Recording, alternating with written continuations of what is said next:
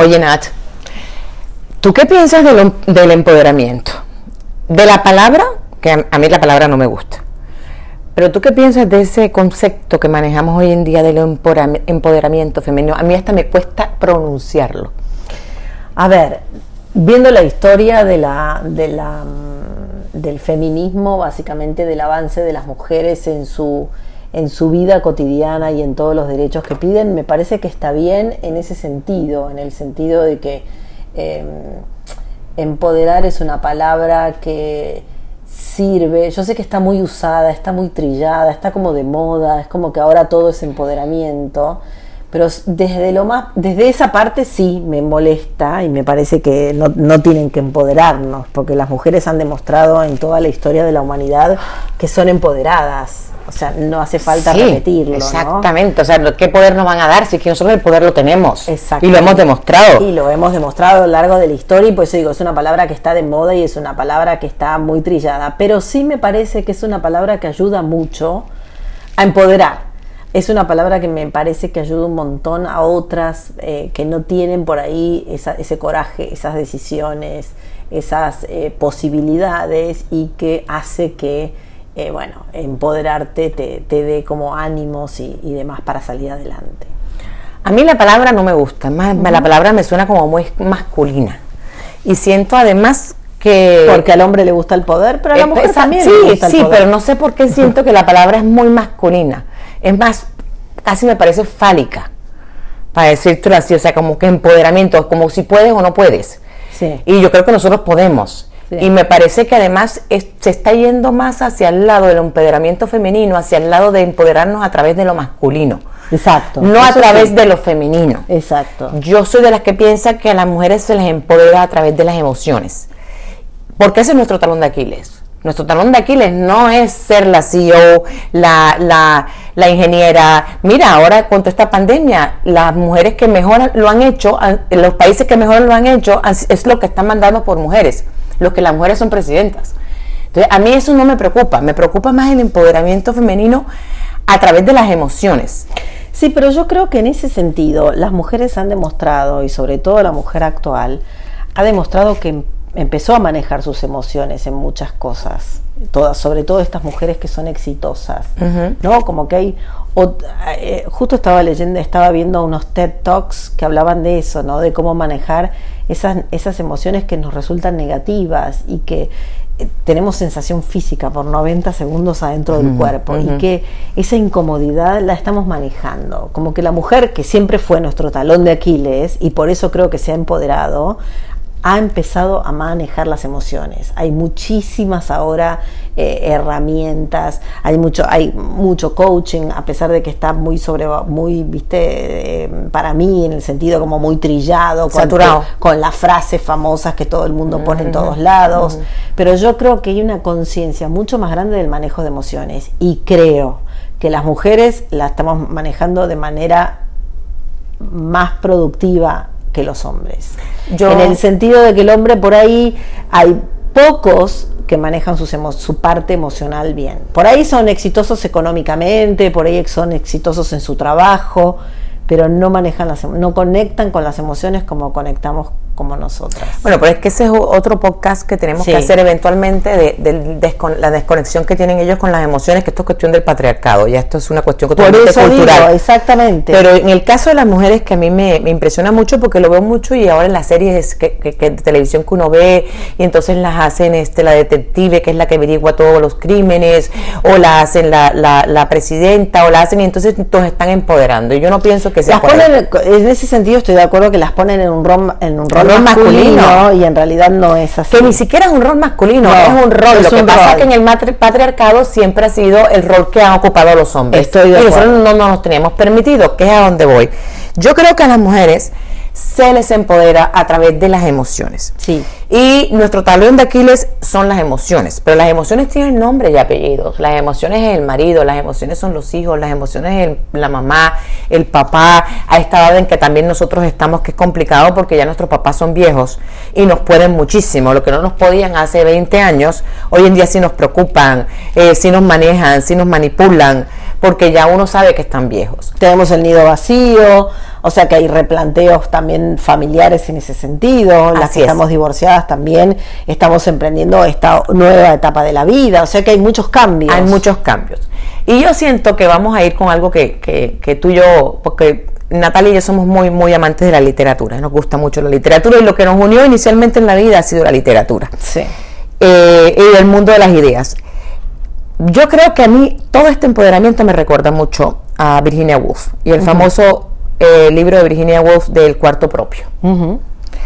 Eh, y de esa necesidad que ella tenía en ese momento, que era una, pues, una necesidad mucho más intelectual, era de que la dejaran ser intelectualmente, de que la dejaran tener, ser más que una mamá y que una esposa. Ella quería ser mucho más, y ella quería tener el derecho a tener ese cuarto propio.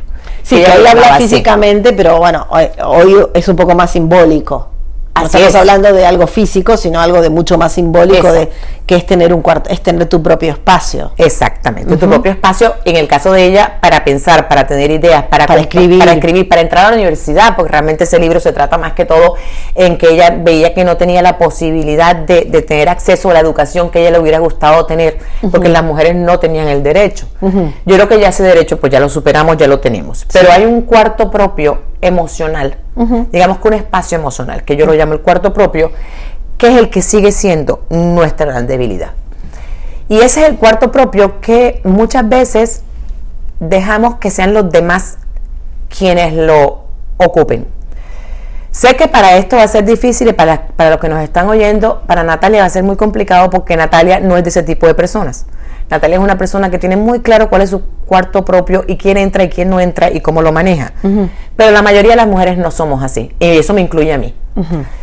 Ese cuarto propio que violamos o que dejamos que entre una gente, por ejemplo, en el momento en que tú estás leyéndote tu libro o tú estás, vas saliendo para tu partido de tenis o tienes que presentar, hacer una presentación este, en tu trabajo y entra tu hijo y te dice que te necesita. Y la mayoría de las mujeres en ese momento suelta todo, entrega el cuarto propio, se lo da al hijo para complacer al otro. entendiendo, que es algo que tenemos que tener muy claro, que es que esta generación fuimos educadas así no las generaciones nuevas. Lo hemos hablado muchas veces, que tu hija Feli, tú sientes que además la empoderaste demasiado, que está demasiado empoderada y lo que hay que bajarle el empoderamiento. Absolutamente. Pero en el caso de nosotros, que fuimos la generación donde las mujeres tenían que ser complacientes, los demás, donde los demás estaban primero que nosotros. Sí. Yo siento que ese cuarto lo entregamos diariamente muchas veces.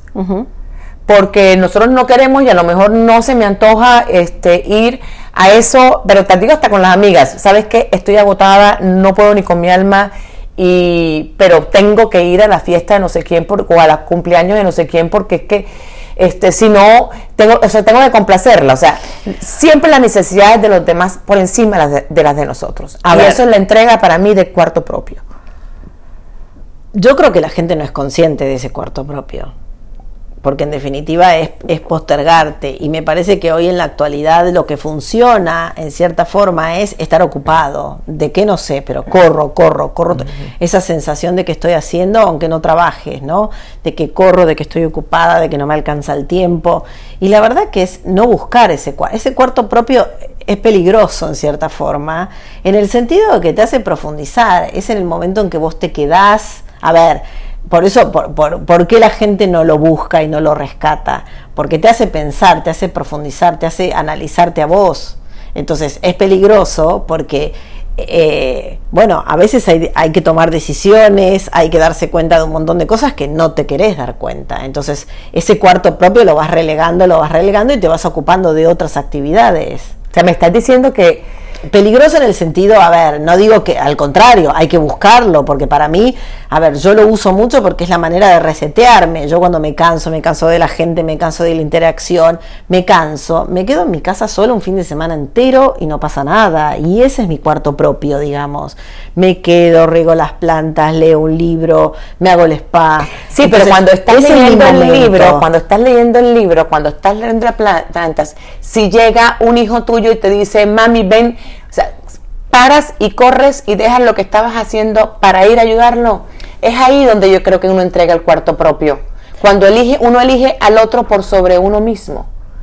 Cuando uno Sí. elige las necesidades del otro, del otro por encima de las necesidades de uno. Mm. Cuando yo soy de las personas que piensan que es que uno tiene que estar uno bien Para los demás. Para los la demás. famosa frase del avión, ¿no? Exacto, De la máscara la primero para uno para dársela a otro. Pero además agregado a eso, que en la medida en que vas entregando y dejando habitar ese cuarto propio por los demás, te vas llenando de frustración. Bueno, pero yo creo ahí está el punto. ¿Por qué lo llenas ese cuarto propio? Porque no querés llegar a profundizar en vos. Porque si vos estás cediendo ese espacio, es porque estás ocupando ese cuarto con otras cosas. Es como la, la justificación de que no querés profundizar. Si vos realmente tenés ese cuarto propio y lo usás, después te ocupás de todo lo demás. Y si es por, ahora que lo estás diciendo, y si es por eso, eh, no, el no, hecho- ti- tiene que ver con, con también con la, esta necesidad que tenemos el ser humano, que yo pienso que es la gran tragedia del ser humano. Es esta necesidad de que los demás nos quieran, de sentirnos necesitados, de sentir que, que somos importantes para los demás y el poder ayudarlos por encima de nosotros mismos nos hace sentir que somos, que somos importantes para la humanidad, eh, me refiero a la humanidad en el sentido de los humanos que nos rodean. Puede ser una causa, no son todas las causas. Me parece que justamente buscar ese espacio propio eh, te puede llevar a un montón de cosas. A veces no te querés hacer cargo de, de- de- de cosas. Si vos, te, si vos entrás en ese cuarto y te empezás a analizar, como digo, hay cosas que no las querés ver, las tenés que trabajar, cuesta más. Es como con los chicos, educar y decir no cuesta mucho más. Claro que sí. ¿Mm? Entonces, y, es un poco ese el ejemplo, meterte en el cuarto, analizar, ver qué pasa, cuáles son tus prioridades, qué es lo que querés vos en la vida, qué es lo que querés vos. A mí me pasó ahora que me tuve que cambiar el auto porque se me vencía el lease y por primera vez en mi vida, a los cincuenta y pico de años, me senté a pensar, ¿qué auto quiero yo? ¿Qué, qué cosa? ¿Qué es lo que me gusta? ¿Qué quiero manejar? Más allá de que no me interesa ni la marca ni, ni Y el auto ser una sí. alegoría maravillosa de lo que es la vida, ¿no? O sea, imagínate a los cincuenta y pico años preguntándote qué quiero. ¿Qué quiero? Pero ahora yo, por eso es lo que te digo, lejos de estar complaciendo a los demás, a que el carro o el coche tenía que ver con que los niños de, eh, ya tuve para el equipo de soccer, ya tuve para el equipo, para las niñas el cine, ya lo tuve. Entonces, ¿qué fue lo, qué es lo que yo quiero? ¿Qué es lo que yo quiero comprar? ¿Qué es lo que yo quiero eh, experimentar? Y me parece que también eso se refleja, eh, se refleja en ese momento, ¿no? ¿Qué es lo que quiero yo? Punto clave, por eso digo, es peligroso, porque es el punto de inflexión en que vos te tenés que cuestionar. ¿Cuál es mi momento? ¿En qué momento quiero estar? ¿Dónde quiero llegar? Por eso digo, cuando vos tenés ese cuarto propio, digamos, resuelto, vos te ocupás de los demás, con placer, no con obligación. Pero no con obligación, ni culpa. Ni O sea, culpa. que pueda llegar tu hijo y decirte tú decirle en, en este momento no, amor, o porque dame cinco minutos sin culpa. Tal cual. Eh, o que puedas decirle, cocinar "Fran, o tengo ganas de cocinar. cocinar". Cualquiera de las dos. ¿No? Porque es así, ya somos todos más adultos y no ten- ninguno tiene la obligación, digamos, de servir o de hacer o de más. Entonces, si vos tenés satisfecho tu cuarto propio, con tus momentos, con tus espacios, con tus eh, instantes de resetearte y de... Yo creo que para mí la vida y ese cuarto propio sirve para resetearte, en el, el recalculando del GPS personal.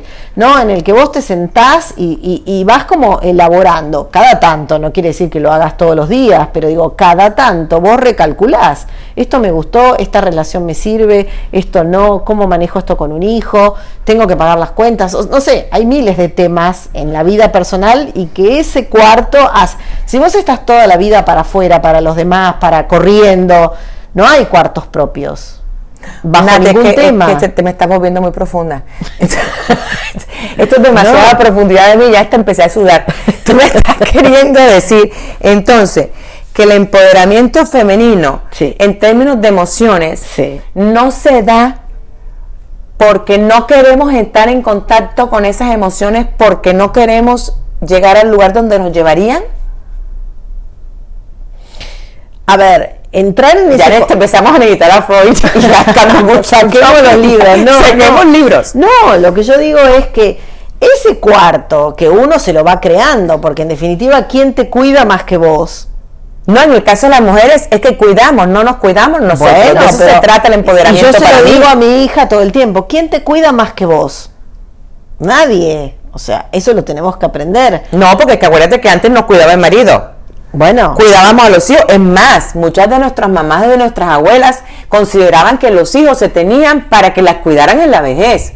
Es que mira de dónde venimos. tal cual. O sea, muchos eran para que los cuidaran en la vejez y consideran que los hijos, o sea, tienen que cuidarme a mí, porque ya yo los cuidé a ellos. Exacto. O sea, siempre fue y tienes que cuidar a tus hijos. O sea, que las mujeres siempre nos eh, vivimos cuidando a alguien más, no a nosotros mismos. Cuidando a nosotros mismos era ser egoísta.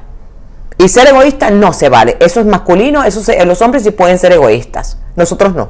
Bueno, pero eso cambió. Me parece que eso, por eso digo, cambió un poco y en cierta forma me parece que ahí está el punto de recuperar eso. Mirá que lo viene peleando Virginia Woolf, o sea, Exacto. siglo pasado, Sí. siglos pasados. Sí.